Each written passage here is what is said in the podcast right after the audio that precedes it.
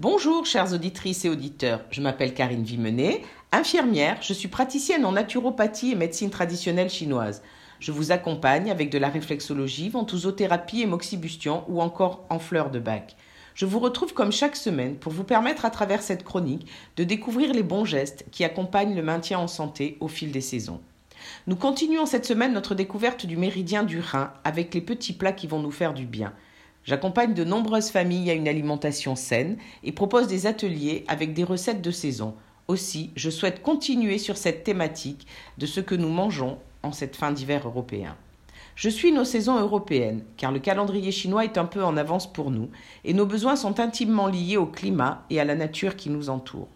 La médecine chinoise considère en effet que la nature apporte ce dont nous avons besoin au moment où elle le donne. Nous avons parlé la semaine dernière des aliments yin et yang, ainsi que de la nécessité de réchauffer l'hiver. En cette saison, nous cueillons entre autres des choux, des épinards, des navets, et c'est ce dont nous avons besoin pour nous réchauffer. C'est la saison du rein et de la vessie, et l'élément est l'eau. Je vais donc vous proposer des soupes. Oui, il faut s'hydrater. Le vent d'hiver est aussi un ennemi que nous devons combattre. Comme je vous l'ai déjà dit, dans la culture chinoise, la santé et le bien-être sont intimement liés à l'alimentation, et la diététique est une science millénaire qui vise à maintenir et améliorer la santé par une approche globale de la nutrition.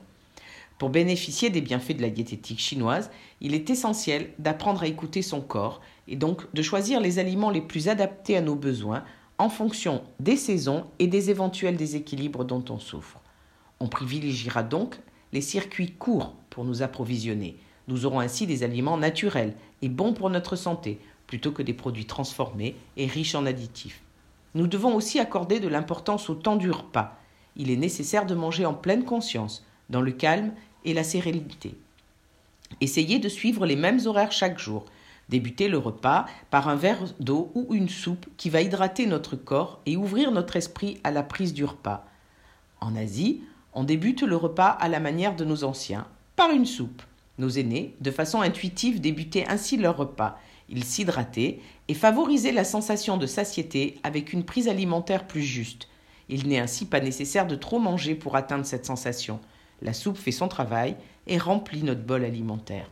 L'heure du repas préparés avec des produits frais et de saison que l'on débute en s'hydratant dans le calme et la sérénité, nous aide à nous maintenir en santé.